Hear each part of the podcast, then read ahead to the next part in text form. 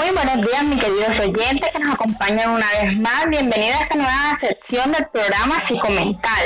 En el día de hoy estaremos acompañadas de unas invitadas muy especiales y profesionales de la psicología, las doctoras y colegas Gabriela, Michelle y Noreilles, en donde estaremos hablando de un tema bien interesante que es el testing en la salud mental en pandemia. Y yo, por supuesto, estaré contribuyendo respecto al tema. Ahora sí, bienvenidas, es un gusto tenerlas aquí. Muchas gracias, Dayana, por invitarme. Es un gusto estar el día de hoy en tu programa con mis colegas. Me presento. Mi nombre es Gabriela Rojas, soy psicóloga clínica egresada de la CUS y afortunada de poder aportar todos mis conocimientos en este tema. Buenos días, Dayana. Pues muchas gracias por la invitación. Yo soy Michelle Nieves. Igualmente soy egresada de la Universidad de la Costa. Soy psicóloga también. Y muy agradecida por ser parte de la sección del programa de hoy. Bueno, como dijeron mis colegas, muchísimas gracias por su invitación. Yo soy Freddy Miranda, psicóloga, como mis colegas graduadas de la CU y ansiosa por empezar este nuevo episodio. Dayana, coméntame qué es lo primero que se te viene a la mente cuando escuchas la palabra sexy.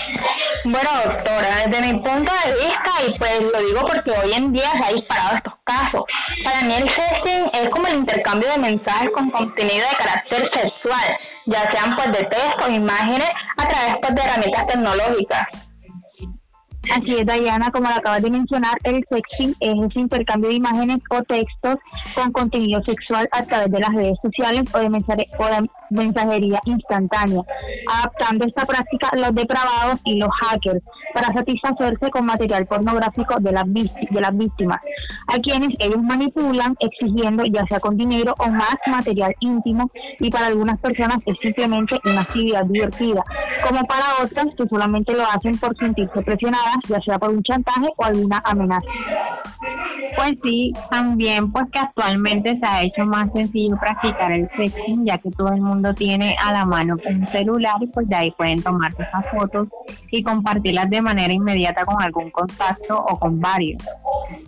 Así es, colega. Mira qué tan impresionante es cómo esta práctica ha llegado incluso a los niños y a los adolescentes, dándose sexting entre los adolescentes y los jóvenes. Y sin embargo, adultos, esta práctica también cambia de acuerdo con la edad. Por eso lo relacionamos aún más con la salud mental, ya que con la pandemia dio paso a que esta modalidad de extorsión aumente sus víctimas más del 130% en Colombia y afecta principalmente a los menores, como había dicho anteriormente. Así es, compañera Gabriela. Y no olvidemos que el encierro ha llevado a que las personas dediquen más tiempo a las redes, especialmente menores de edad que en algunos casos las manejan sin algún tipo de control convirtiéndose, según advierten las autoridades, en presas fáciles de estos, de estos delincuentes. Y si los adultos o niños, por temor, acceden a estas peticiones o al pago del dinero, siempre van a seguir siendo extorsionados. No olvidemos también que según el director de la entidad Brigadier, el general Fernando Murillo, comentó que actualmente las redes sociales son el canal más empleado para cometer este tipo de extorsiones y el mal manejo de las víctimas y el miedo a denunciar estarían dando paso a que las víctimas aumenten.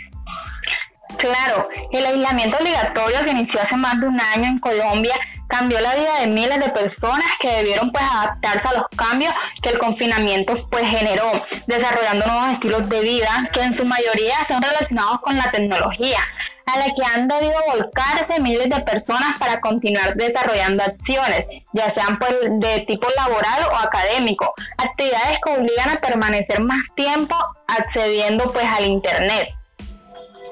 Exacto, Ayana. Y aunque es positivo debido al desarrollo tecnológico que, plan, que plantea un futuro digital, también ha despertado esa preocupación a los papás, a las instituciones y a las autoridades, ya que asimismo están dando paso a esos delincuentes que buscan a víctimas a través de las redes sociales, tanto así que los estudiantes de secundaria y bachillerato lo hacen para explotar su identidad, buscar la aceptación del grupo y sentir que son agradables a otras personas, aunque no estén conscientes de estas consecuencias que puede traer.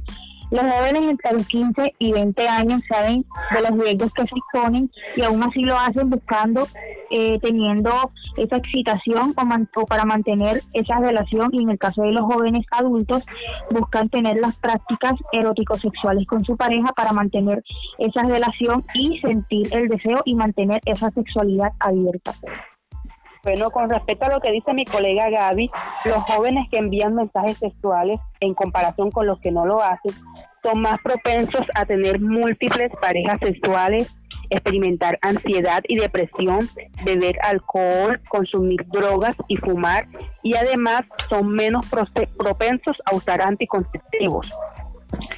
Sin embargo, doctora, cabe resaltar pues de que existen otros riesgos que pues corren al practicar el festing, que va pues más allá de la pérdida de la privacidad, como lo es el caso del Grammy, el ciberbullying o la sextorsión. Así es, Dayana. El Grammy es el conjunto de estrategias desplegadas por un adulto para ganar la confianza de un menor de edad en Internet con el fin de obtener concesiones sexuales. El ciberbullying es esa conducta de hostigamiento constante de una persona hacia otra, generalmente a través de las redes sociales por medio de burlas, insultos, amenazas o chantajes. Y en el caso de la extorsión, consiste en extorsionar a una persona con mensajes, imágenes o videos con contenido sexual que ella misma generó, amenazando con publicar el material si no se lleva a cabo una acción específica.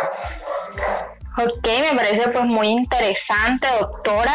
Y pues por último, para cerrar esta sección con broche de oro, las personas que han o están pasando por esta situación a través de qué sitio web o número telefónico se pueden comunicar y si aún no han podido hablar por miedo, chicos y chicas, hoy es el momento, no están solos ni solas.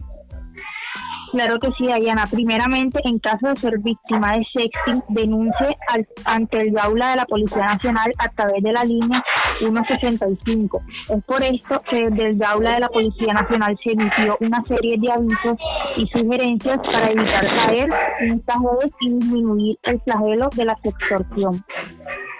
Una de las recomendaciones es que nunca acepten las solicitudes de amistad de personas que no conozcan y asegúrense de que los protocolos de seguridad en sus redes sociales se encuentren activos.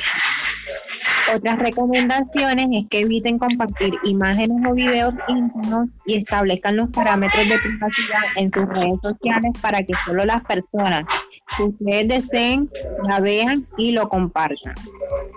Bueno, y por último, y lo más importante, mis queridos oyentes, asegúrense, asegúrense de utilizar contraseñas difíciles en sus redes sociales y cambiarlas pues periódicamente. Y de nuevo, gracias a ustedes, mis queridas psicólogas, por enseñarnos un conocimiento nuevo y sobre todo de este tema tan importante que actualmente en confinamiento está dando de qué hablar. Y por supuesto también a los oyentes que están sintonizándonos siempre.